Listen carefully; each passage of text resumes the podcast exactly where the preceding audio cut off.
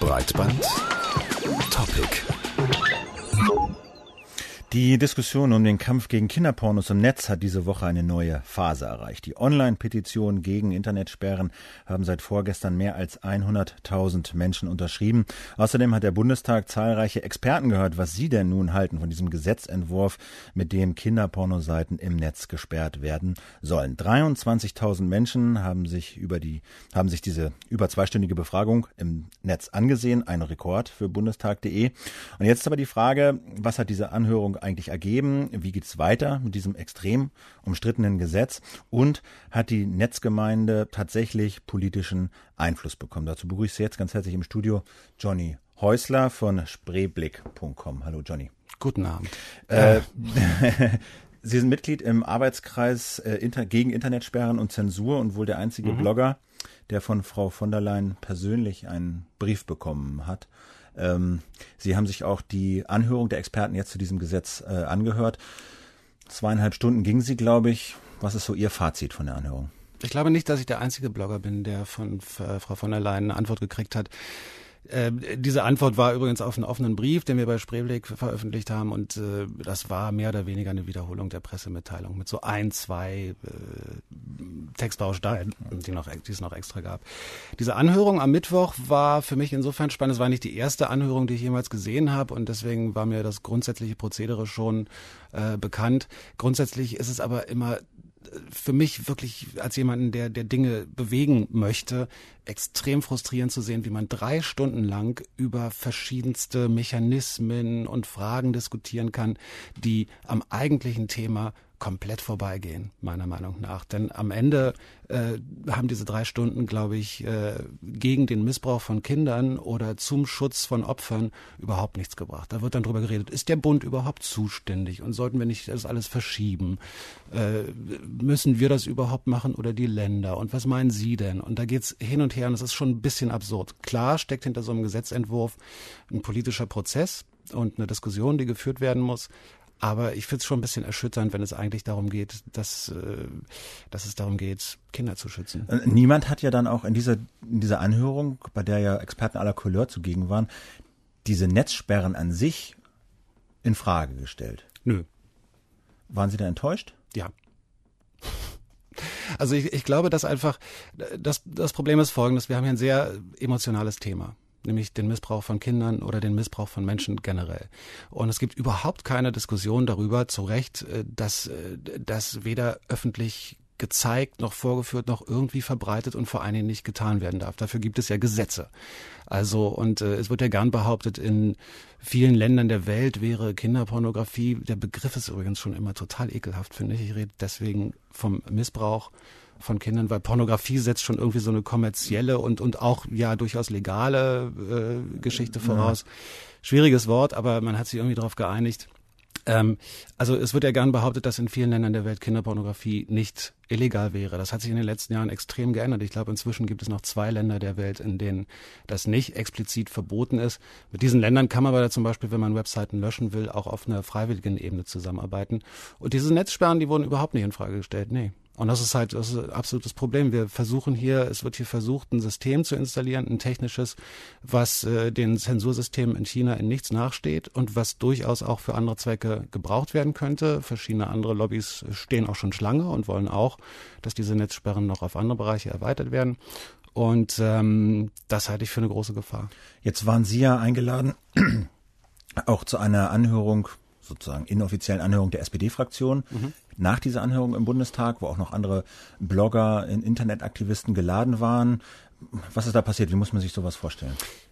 Das habe ich mich vorher auch gefragt. Ne? Wie ist das so ein Geheimtreffen? Und man darf ja dann auch nicht drüber reden, beziehungsweise nicht zitieren. Das Interessante an diesem Treffen war, es waren äh, zwei, drei, vier Leute von der SPD da und dann äh, ungefähr 30 Leute vom Chaos Computer Club, äh, von, äh, von der CT, vom Computermagazin, von ECO, dem äh, Providerverband, äh, vom AK Zensur, für den ich auch da war. Äh, Franziska war da, die die Petition initiiert hat. So, und dann sitzen da 30 Leute gegenüber dreien oder vieren und das ist natürlich schon eine etwas unfaire Situation. Auf der anderen Seite ist man sehr froh, dass überhaupt Gespräche jetzt endlich mal stattfinden. Da müssen also erstmal 100.000 Leute im Internet eine virtuelle Unterschrift abgeben, damit man ihnen zuhört. Ähm, hat man Ihnen dann zugehört? War das Ja, ich habe schon, doch, ja? doch. Also zugehört hat man auf alle Fälle.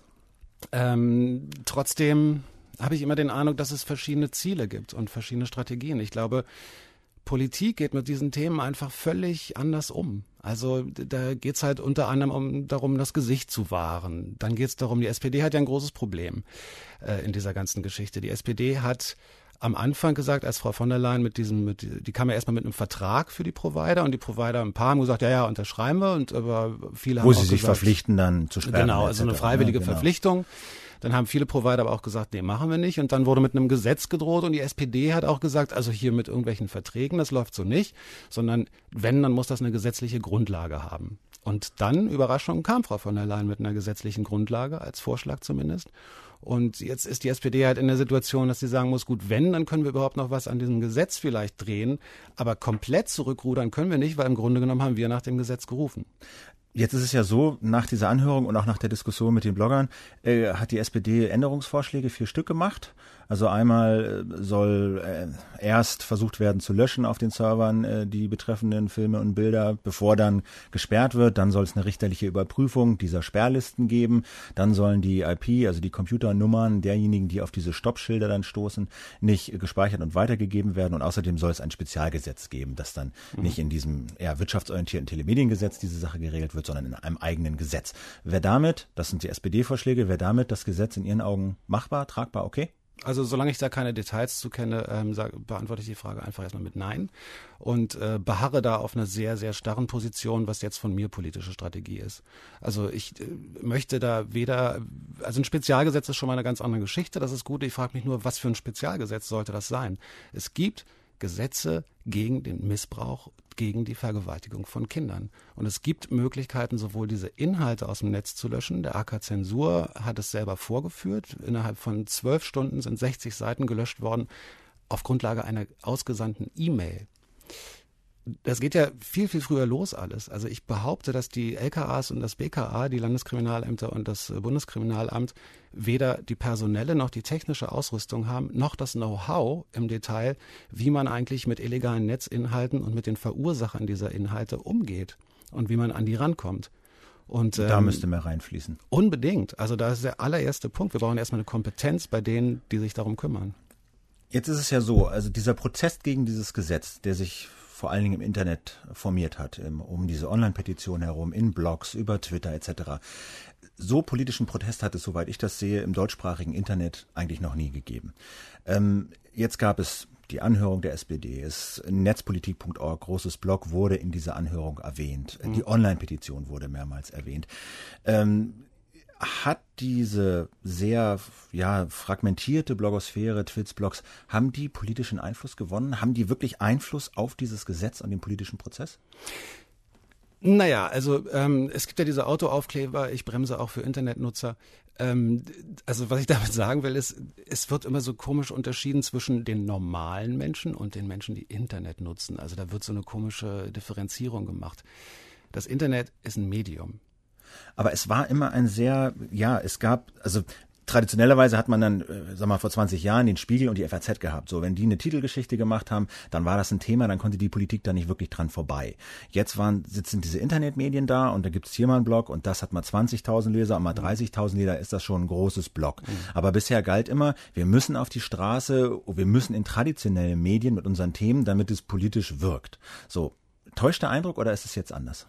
Ich glaube, dass sich da viel bewegt hat. Und äh, dieses, äh, dieses Thema ist jetzt äh, das erste, was, was man wirklich, wo man gemeinsam angepackt hat und gemerkt hat, wenn viele Leute gemeinsam argumentieren und an einem Strang ziehen und alle drüber schreiben, dann hat es einen ähnlichen Impact, wie wenn die Frankfurter oder äh, der Spiegel drüber schreibt, wobei man natürlich auch nicht unterschätzen darf, dass erst das Aufgreifen dieser Blog- und Twitter-Themen äh, durch größere Medien und durch Mainstream-Medien durchaus auch zu, zu, einer größeren Verbreitung geführt hat also diese 100.000 wären, glaube ich, ohne entsprechende Artikel in der Zeit, in der, in der Süddeutschen und so auch nicht zustande gekommen. Brauchen, braucht Deutschland eine Netzpartei? Eine Partei, die sich diese, dieser Themen annimmt, wie vor 20 Jahren die Grünen dem Umweltschutz? Die Frage stelle ich mir sehr lange schon. Ähm, jetzt ist aber so, die meisten Leute, die ich kenne und zu denen ich mich auch zählen würde, sind von Parteipolitik einfach überhaupt nicht mehr überzeugt. Ganz im Gegenteil. Ähm, was wir, glaube ich, brauchen, sind verschiedene Expertengremien. Also sowas wie, wie Arbeitskreise sind durchaus sinnvoller als dann eine Partei, die sich um alles kümmern will. Es gibt die Piratenpartei, die sich um Netzthemen kümmern möchte ich persönlich finde, dass, dass dafür fehlen mir alle anderen Themen. Also ich stehe mitten im Leben, ich bin Familienvater, das heißt nicht nur das Netz interessiert mich, sondern auch Bildungspolitik, äh, äh, Stadtpolitik und so weiter. Ähm, ich bin sehr gespannt auf die nächsten Wochen und Monate weil ähm, ich glaube, sich da so sowas rausgründen wird. Ja, also ich glaube, dass es auf jeden Fall ein gutes Zeichen ist, dass man was bewegen kann, so wie andere Bürgerinitiativen äh, auch. Ich glaube, man hat eine Stimme und wenn man äh, genug von diesen Stimmen bündeln kann, dann können sie was bewirken und das ist schon beflügelnd, das zu sehen. Was das jetzt am Ende bedeutet, wissen wir nicht, aber zumindest scheint da was in Bewegung zu, gekommen zu sein und jetzt gibt es auf jeden Fall schon den Wunsch nach Änderung. Meine Prognose ist übrigens, dass dieses Gesetz einfach in die nächste Legislaturperiode verschoben wird. Da gibt's ja noch verfassungsrechtliche Probleme. Also da gab's bei der äh, öffentlichen Anhörung viele, die gesagt haben, ach, da gibt's so viel äh, Probleme mit der Verfassung, das können wir gar nicht machen. Und ich glaube, man ist ganz froh darüber, wenn man das einfach ein bisschen verschieben kann und sich nicht sofort äh, jetzt entscheiden muss. Ja, also bisher ist der Zeitplan, glaube ich, noch, dass es am 18., 19. Juni dann in die zweite, dritte Lesung gehen soll. Wir bleiben da dran, auch äh, an dem Thema, äh, wie wird eigentlich dieses äh, politische Engagement sich im Netz weiterentwickeln. Vielen Dank an Johnny Häusler von Spreeblick, äh, dass Sie ins Studio gekommen sind. Danke für die Einladung.